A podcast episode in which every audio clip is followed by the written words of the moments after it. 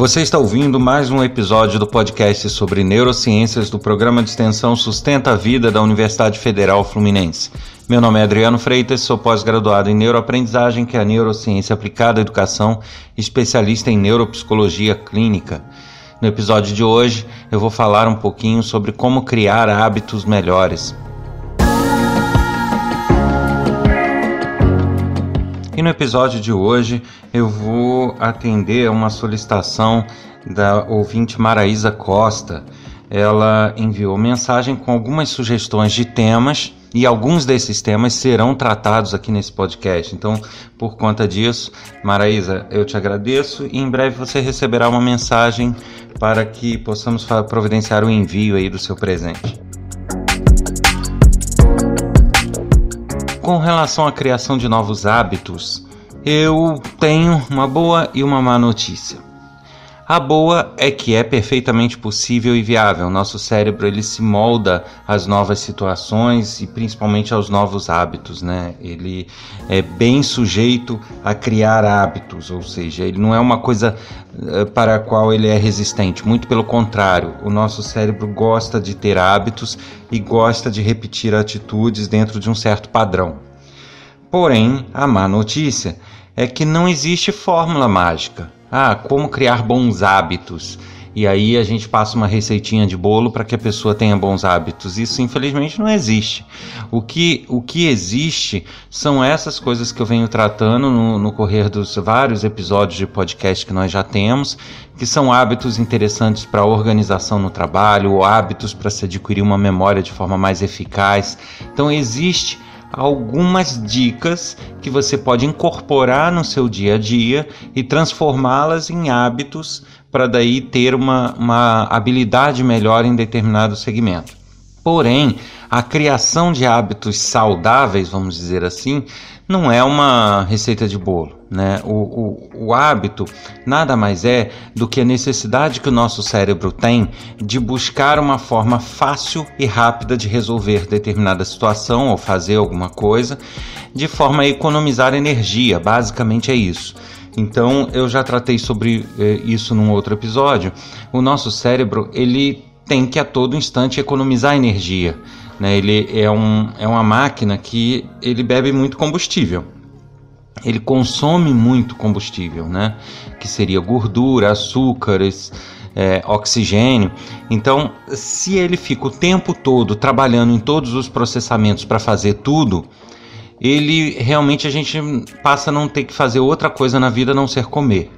Então, para evitar esse alto consumo energético, principalmente de açúcares, ele adota dispositivos que o permitem é, resumir, ou seja, permite é, economizar energia em determinadas situações.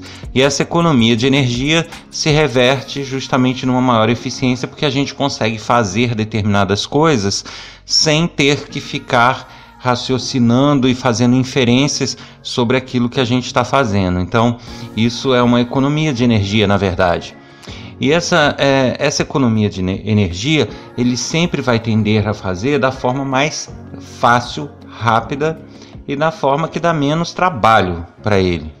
Então, se eu consigo é, fazer algo que me toma uma hora do meu dia e eu descubro uma forma de fazer aquilo ali em meia hora, é lógico para gente que é melhor fazer em meia hora, mas se essa meia hora for mais trabalhosa, o nosso cérebro não vai tender a adotar aquilo como hábito, porque apesar de ser menos tempo, talvez tenha um consumo maior de, de energia, um maior consumo energético.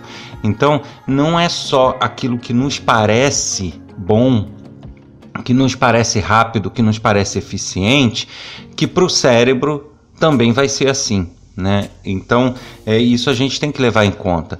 Muitas vezes você diz, poxa, mas aquela pessoa está fazendo da forma mais devagar ou da forma mais é, trabalhosa para a gente, mas para o cérebro dela, muitas vezes as alternativas que para a gente seriam rápidas, para ele teriam um alto consumo energético e aí ele não adquiriu esse hábito.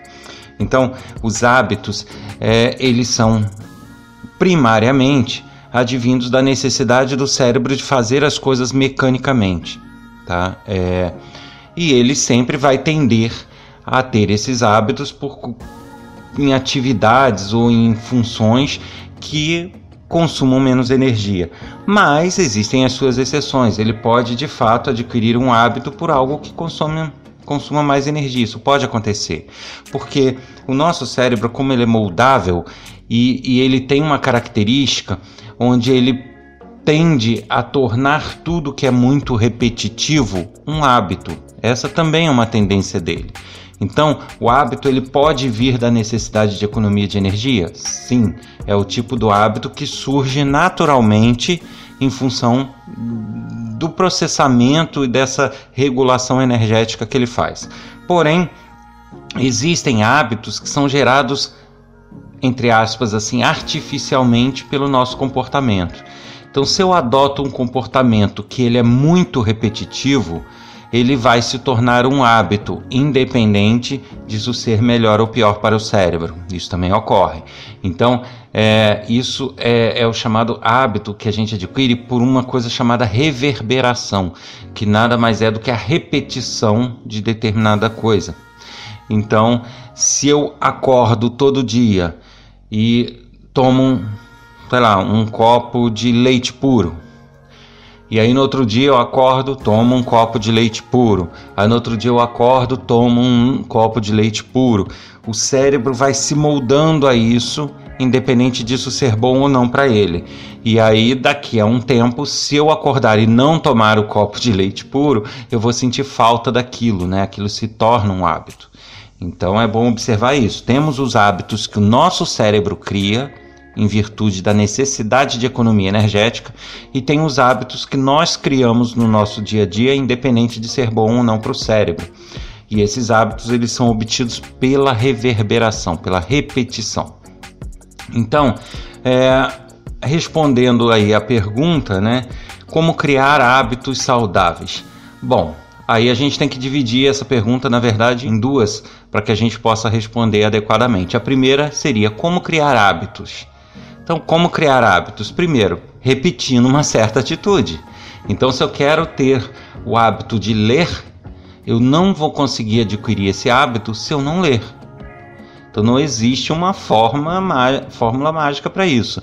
Eu vou ter que ler num dia, ler no outro dia, ler no outro dia, e daqui a pouco eu vou ter esse hábito da leitura.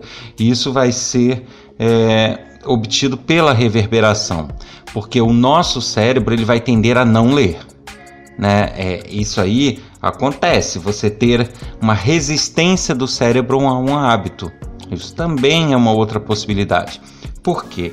Como ele precisa dessa economia de energia e fazer as coisas da forma mais fácil possível, entre assistir um jornal na televisão e ler um jornal impresso, ele vai tender a querer assistir na televisão. Por quê? É muito mais cômodo e muito menos é dispendioso de energia ele ficar num sofá é, com a informação entrando pelo estímulo auditivo e visual e processar isso. Vai ser muito mais tranquilo e menos é, penoso para o cérebro isso do que eu ter que ler um jornal impresso, raciocinar sobre a notícia, interpretar o texto, fazer todo um processamento de linguagem e ainda ter que imaginar aquela situação, né, transformar aquilo numa imagem mental para poder entender. Então, eu vou ter muito mais carga de processamento na leitura de um jornal impresso do que ao assistir um telejornal. Então, se eu depender do cérebro para adquirir esse hábito, o meu hábito vai ser pelo telejornal. Então, se eu quero adquirir o hábito de ler o jornal impresso, eu vou ter uma briga minha com o cérebro. Ele vai querer me forçar a ver o telejornal e eu vou querer ler o jornal impresso. E nessa briga vai ganhar quem for mais insistente. Né? Então, nesse caso, que, que eu teria que fazer? Ler o jornal impresso, ler o jornal impresso, ler o jornal impresso, repetir isso incansavelmente para o cérebro ir se moldando a essa ideia e aí isso se tornar um hábito. É, para que isso aconteça, a melhor dica que eu posso dar é sempre criar hábitos que repitam diversas situações, como por exemplo horário, é, local da leitura. Então, se eu quero adquirir, por exemplo, o hábito de ler jornal impresso, ah, mas eu vou fazer isso todo dia pela manhã quando eu acordar. Então, que seja todo dia pela manhã pela, ao acordar, para que, que isso seja repetido a exaustão e crie esse hábito. Então, se eu um dia ler o jornal de manhã, outro dia depois do almoço, outro dia à noite, eu vou ter mais resistência ainda na criação desse hábito, porque eu não vou ter condições similares, eu não vou ter uma reverberação completa daquela situação. Então, é uma dica que se pode dar é isso. Vai querer criar um hábito, crie condições para que esse hábito se torne algo máximo repetido possível e um número de vezes que for necessário para que isso se transforme num hábito de fato. É, o cérebro ele tem é, uma condição chamada de neuroplasticidade, onde ele vai mudando o seu formato e as suas conexões neurais à medida que nós precisamos aprender coisas novas, fazer coisas novas, habilidades e os hábitos, obviamente. Então, como que funciona a neuroplasticidade? Tudo que é muito utilizado, que é muito repetido, é, as conexões entre os neurônios que são envolvidas com aquela atividade são reforçadas. Então elas vão ficando cada vez mais fortes. Né? Então, se eu leio o jornal diário de manhã, no outro dia leio o jornal diário de manhã, no outro dia leio o jornal diário de manhã e vou me forçando a isso, as conexões nervosas, as conexões entre os neurônios que trabalham nessas atividades, que trabalham nessa atividade que eu estou repetindo, elas vão ficando malhadas, vamos dizer assim, elas vão ficando fortes. E as outras que eu não uso com frequência, que eu vou deixando de usar, ou que eu não vou repetindo, ou que tem usos muito pontuais, elas vão ficando atrofiadas, elas vão ficando mais fracas. E isso é que caracteriza a neuroplasticidade, ele vai se moldando. Então, é, eu vou repetindo aquilo que eu quero tornar um hábito e essas conexões vão ficando cada vez mais fortes. E quanto mais fortes elas ficam, menos penoso é para mim repetir. Até que chega a um ponto que aquilo é feito quase que no automático. Né, porque elas estão fortes, fortalecidas, isso se, se transformou num hábito para o meu, meu cérebro. Perfeito? Então, existem aqueles hábitos que o, o cérebro nos empurra a ter pela uh, comodidade e economia de energia, e aqueles que a gente pode criar com base na reverberação, na repetição. E esses de, rever, de reverberação, de repetição, eles vão é, trabalhar nisso, nessa neuroplasticidade de reforço, onde vai é, tornar mais forte a conexão ou as conexões necessárias para uma atividade, mais fracas aquelas que não são. É, então, a dica que se pode dar: como criar um hábito, se é um hábito que você deseja criar, é nada, não tem outro jeito mais fácil do que repetir esse esse hábito, repetir essa vontade o tempo inteiro até que isso se torne automático. E o cérebro acaba tendo ganhos com isso, né? Porque você diz, ah, mas aí eu vou forçar o cérebro a ter um hábito que muitas vezes não é o natural que ele gostaria. Não, mas ele acaba no final tendo um ganho também. Porque ao adquirir um novo hábito, ele passa a automatizar certas tarefas. Então, se eu tenho o hábito, sei lá, de fazer um trabalho manual de um certo jeito, e eu repito aquilo o tempo todo e faço aquilo o tempo todo, no fim ele não precisa recrutar toda aquela gama de neurônios para raciocinar sobre aquela atividade. Ele já tem aquilo nas memórias, nas memórias de experiência, nas memórias motoras, e ele passa a repetir aquilo de forma impensada. Né? Então, é uma coisa que eu posso até exemplificar aqui. Quando se dirige um carro, muitas pessoas falam: ah, tá, no início eu tenho que ficar pensando que marcha que eu vou usar, que, que pedal que tem que pisar para poder mudar de marcha, para fazer isso, fazer aquilo. Mas todo mundo que já dirige há um tempo fala que faz no automático, que já não pensa mais sobre as marchas que passa, nem pelo que precisa é, apertar no pedal. Por que isso? Porque isso vai criando um hábito e daqui a pouco o cérebro faz sem ter que ficar raciocinando, fazendo inferências sobre aquilo. Então, por mais que seja um hábito que eu impus a ele, esse hábito ele vai se integrando ao dia a dia do cérebro e no final ele faz um bom uso disso, ou seja, ele deixa de ter aquele consumo energético alto para fazer as coisas de forma motora ou não, mas mais automatizadas e não pensar sobre aquilo. E isso economiza a energia que ele precisa. Então, uma coisa leva a outra. A economia de energia leva ao hábito, ou o hábito acaba levando à economia de energia. Então, são coisas interligadas e que acabam um levando ao outro, tá? Então, criar hábitos, na verdade, é simples, é só repetir algo que você queira fazer da forma mais similar possível, sempre nos mesmos horários, sempre da mesma, da mesma forma, do mesmo jeito. Então, você quer pegar um hábito de leitura, mas uma vez você está lendo no trem, outra vez você está lendo em casa, outra vez você está lendo no banheiro, outra vez você está lendo na, no jardim, e você vai variando isso, uh, você vai até criar o hábito da leitura, porque ler é uma atividade só, mas o contexto da leitura vai fazer com que cada, cada forma de ler tenha suas características diferentes e ele demore mais a pegar esse hábito. É diferente de você adotar uma situação. Não, eu vou para o jardim, vou sentar no banco ou na praça, no meu horário de almoço e vou tirar meia hora para ler. Todo dia, naquele mesmo banco, naquela mesma praça e, e lendo. E isso vai ser um facilitador na criação do hábito, porque você tem todo um contexto que traz essa reverberação e essa sensação de repetição para reforçar as cadeias de conexão nervosa. Agora, a segunda parte da pergunta seria como criar bons hábitos. Como criar hábitos a gente já falou, mas e os bons hábitos?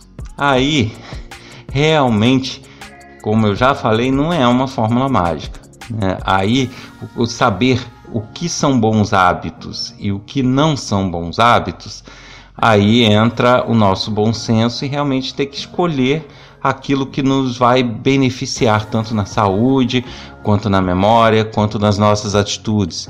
E, e aí realmente não tem fórmula mágica. Isso vai depender do contexto, de, da pessoa, né? Para quem são esses hábitos e, e em que contexto ela vive. Porque uma coisa que às vezes é boa e é benéfica para uma pessoa, nem sempre é para outra. Né? Existem hábitos que são muito bacanas para todos, a gente sabe disso, mas existem hábitos que são muito pessoais. Então é, você não tem como criar uma fórmula para dizer o que, que é um bom hábito ou não. É a pessoa que tem que parar, raciocinar, ver os objetivos de vida que ela tem e o que, que ela considera como bons hábitos dentro daqueles objetivos que ela tem. E a partir disso ela cria uma rotina diária de realizar aquelas atividades e de é, promover aquelas ações para que possa realmente ter é, o alcance dos objetivos que ela quer, certo?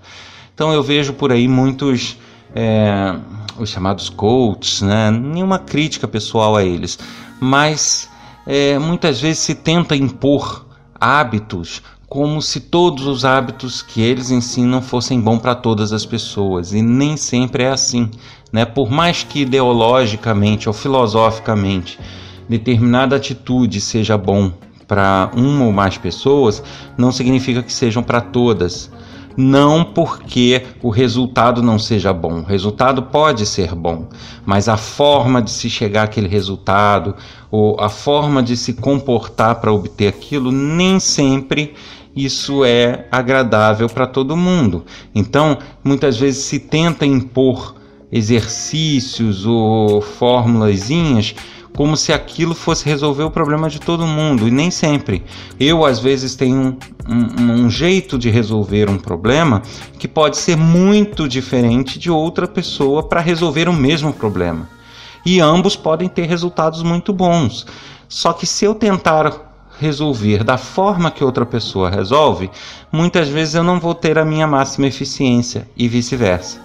Então essa questão dos hábitos ela é muito relativa, né? não dá para generalizar e tratar todos os hábitos ou todas as formas de realizar as coisas da melhor forma possível. Né? Um outro tema até sugerido por essa mesma ouvinte é, que fala sobre solidão, né? Solidão e cérebro, que eu vou tratar aí no próximo episódio também. Mas só para dar uma palhinha aqui, né? Um exemplo clássico é justamente a solidão. Existem pessoas que têm traços de personalidade ou têm jeitos onde elas precisam ser solitárias, é, e outras não, pelo contrário, elas precisam ter contato com todo mundo o tempo todo. E essas pessoas que precisam ser solitárias, elas vão se sentir mal se elas ficarem o tempo todo ter grudado em alguém. Ela precisa ter momentos onde ela vai ter a leitura dela, onde ela vai ter uh, ou a diversão dela, ou, ou que ela fique quieta num canto. Isso vai ser a necessidade de algumas pessoas. Já de outras pessoas, isso faria mal. Isso faria a pessoa se sentir mal e sozinha. Então, são traços de personalidades que você muitas vezes não tem como modificar com um exercício. É, isso é um exemplo clássico, eu vou discutir no próximo episódio, mas é um exemplo clássico de que um hábito ele não pode ser igual para todo mundo. Né? Um bom hábito não quer dizer que ele seja bom para todos, por mais que pareça. Então, se eu tentar pegar uma pessoa com esses traços de personalidade que precisam de momentos próprios e colocar ela o tempo todo tendo que falar com pessoas, tendo que se justificar a pessoas, tendo que lidar com pessoas, ela vai chegar a um ponto que ela não vai aguentar. Ela vai ela não vai se sentir bem. Ela precisa ter momentos no canto dela, fazendo as atividades, as leituras, fazendo o que ela acha bom. Da mesma forma, outras pessoas elas vão ter a necessidade de sair correndo atrás das pessoas e ficar o tempo todo em companhia de alguém, que senão elas vão se sentir mal também. Então, como que eu chego para uma pessoa e digo que é um bom hábito se manter sempre próximo às pessoas que ela gosta, ou próximo aos familiares? Isso pode ser muito bom para uma parte, mas para outra vai ser muito ruim. Da mesma forma que eu não posso chegar e criar, olha, é legal a pessoa ter o hábito de se isolar uma hora por dia ou duas horas por dia para ter o momento dela. Isso vai ser maravilhoso para um grupo de pessoas, mas vai ser péssimo para outro grupo de pessoas.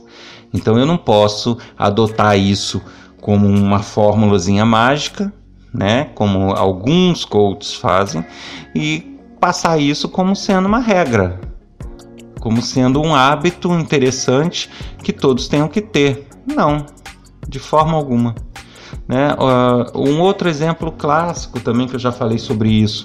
É, e aí tem uma parcela de culpa até dos próprios médicos que eu escuto falando, alguns deles, talvez por não se atualizar, ou não sei o que acontece, é, insistem naquela velha regra: todo mundo tem que dormir no mínimo 8 horas por dia. Não, não, não mesmo. Porque pode não ser a maioria, mas existem pessoas que são classificadas como pequenos dormidores, onde para elas dormir mais do que 6 horas por dia é péssimo.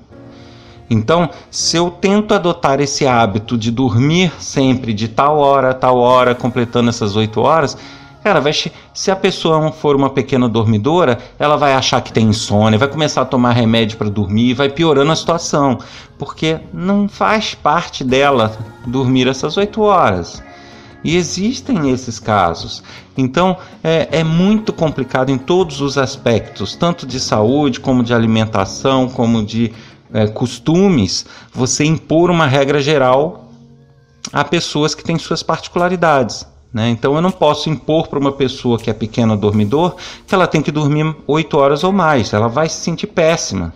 Da mesma forma, eu não posso pegar uma pessoa que é grande dormidora, que é a maioria né, da nossa população, e falar que ela tem que dormir 6 para ter maior eficiência, sobrar tempo. Ela vai se sentir mal. Então é o tipo do hábito que vai ter que ser condicionado de pessoa a pessoa. Perfeito? Então é mais ou menos isso daí. Em resumo dessa história, é esse: é que a gente pode ter hábitos que vão sendo gerados com o passar do tempo com base no nosso cérebro e das necessidades energéticas, de economia e de abreviações. E eu tenho os hábitos em que eu posso forçar que meu cérebro tenha a partir de uma repetição, de uma reverberação de ações. Então isso resume quase tudo. Da mesma forma que essa repetição ela não deve seguir fórmulas nem regras específicas para todo mundo, né? Algumas formas de resolver certa situação são muito boas para um e são muito ruins para outro. Né? Ah, então, isso tudo tem que ser levado em consideração na hora de trabalhar os hábitos. Agora, o que seriam é, fórmulas ou jeitos para ajudar em certas atividades? Vez por outra, eu falo aqui nos episódios do podcast, então basta rever os episódios anteriores e vocês vão ver que tem dica para melhorar a memória, dica para isso, dica para aquilo. Agora, repito, não significa que todos se sintam bem conseguindo fazer essas dicas. né? Porque isso é uma, uma dica genérica. Cada um tem que adequar ou adaptar as dicas que recebem ou as coisas que leem ao dia a dia dela, né? O que que faz bem de fato a ela ou não, né? Muitas vezes, por exemplo, é, tem hábitos que realmente a pessoa só percebe que é legal ou que faz bem depois de tê-los. Então, é, ah, o hábito da leitura é bom, de fato. Eu não vejo nenhuma coisa negativa, só que é o tipo da coisa. A pessoa até que adquira o hábito, ela não vai gostar muito. Então ela vai ter que insistir, criar o hábito e aí avaliar se isso foi bom para ela. E isso acontece, né? Algumas vezes você, no correr do processo de criar esses hábitos, você já consegue ir identificando o que te faz bem ou não, como é o caso daquilo que eu falei da solidão. Né? Algumas pessoas já não se sentem bem logo de cara ao serem expostas o tempo todo ao convívio, outras já não se sentem bem de cara ao ser expostas à solidão né, é, diariamente. Então é uma coisa que você percebe logo no início. Agora, outras você só vai ter condição de avaliar depois do hábito implantado, né? que é o caso, por exemplo, da leitura. Você lê, lê, lê. No início, a maioria das pessoas não gosta, justamente porque gera um esforço enorme para o nosso cérebro a leitura. Né? É, ele tem que recrutar muitas áreas, muitos tecidos nervosos, muitos neurônios. Então, isso para ele é muito trabalhoso e gera resistência. Porém, depois de um tempo, depois que isso fica automatizado, vira um hábito, isso para a grande maioria das pessoas só traz benefícios, mas é o tipo do hábito que você não consegue avaliar no início, porque para todo mundo vai fazer mal, você consegue avaliar depois. Então, é, o ser humano, como eu sempre falo, não é matemático, ele é muito peculiar, então é, é necessário que cada um consiga parar e avaliar. Peraí, isso não está me fazendo bem, porque é um hábito que eu ainda não alcancei, eu não consigo fazer isso no automático, está sendo chato. Ou então, não, isso para mim não está me fazendo bem porque está me trazendo angústia, está me trazendo tristeza, está me trazendo aflição. Então, é uma, uma resistência que aí não é só uma questão de adquirir o hábito, é de realmente não fazer parte da personalidade da pessoa.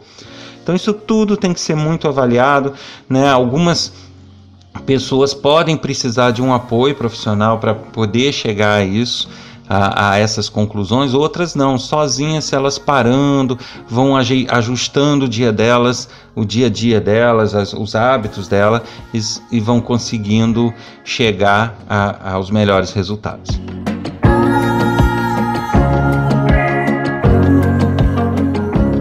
Se você deseja mais informações sobre o nosso programa de extensão, acesse www.sustenta-vida.com e se desejar escrever com sugestões, dicas, informações, sugestões de temas, basta escrever para podcast@sustenta-vida.com, informando que a nossa promoção aí dos presentes para quem sugerir temas já foi fechado, infelizmente. A gente não pode manter essa situação por muito tempo. Então, à medida agora que eu for tratando dos temas, as pessoas vão recebendo é, mensagens sobre a retirada do presente. E da agora para frente, não que você não possa sugerir, muito pelo contrário. A gente aguarda aqui ansioso suas sugestões, seus temas. Infelizmente, a gente não vai poder presentear todos mais. Então, aqueles que desejarem, por favor, é só enviar uma mensagem colocando no assunto o nome do podcast ou então o meu nome.